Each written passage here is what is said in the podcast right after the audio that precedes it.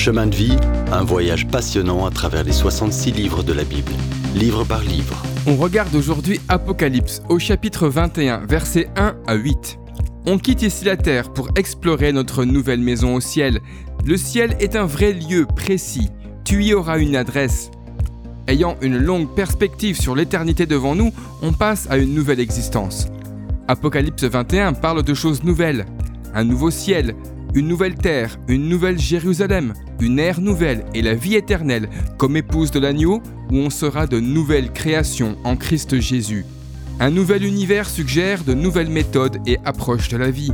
De nouvelles lois régiront le nouvel univers. Tout notre style de vie changera. Il régnera une absence totale de péché, tentation et épreuve dans cette nouvelle création, de quoi faire une différence radicale. C'est impossible pour notre esprit de comprendre les profondes transformations qu'il y aura dans la nouvelle création. L'univers aura un air différent. Il n'y aura pas de soleil pour éclairer, car Dieu lui-même éclairera l'univers. La présence de Christ et Dieu, et avec le trône de Dieu rendu visible, introduit un jour nouveau pour l'homme, la nouvelle création. Le Seigneur Jésus en personne enseigne que cette création-ci passera pour faire place à un nouveau ciel et une nouvelle terre.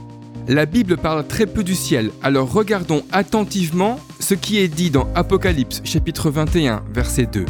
Je vis descendre du ciel, d'auprès de Dieu, la ville sainte, la nouvelle Jérusalem, prête comme une épouse qui s'est parée pour son époux. La nouvelle Jérusalem est probablement là où nous, épouses de Christ, vivrons. À ne pas confondre avec la Jérusalem terrestre.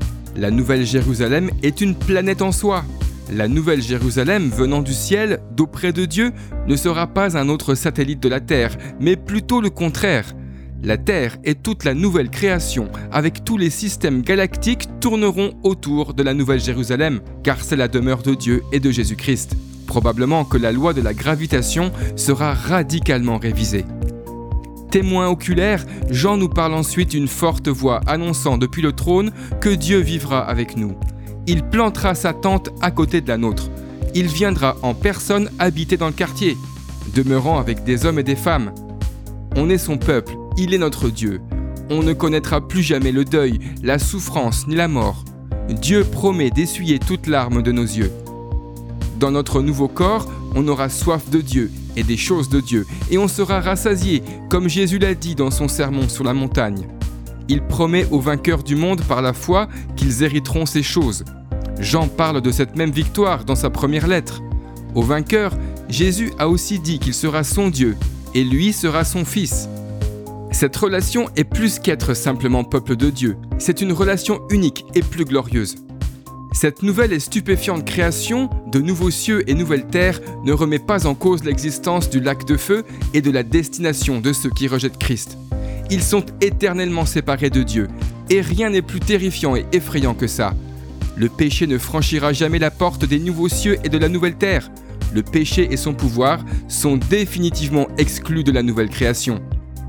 À quoi ressemblera notre nouvelle demeure? On sera surpris. Dans le prochain épisode, on jette un coup d'œil sur le plan de la Nouvelle Jérusalem. Si vous avez aimé cette rubrique et si vous voulez en entendre plus, allez sur le site ttb.twr.org ou téléchargez l'application. Retrouvez-nous aussi sur chemindevie.info. Vous voulez nous dire comment Dieu change votre vie par sa parole? Envoyez-nous un message sur WhatsApp au 07 81 46 39 39. À bientôt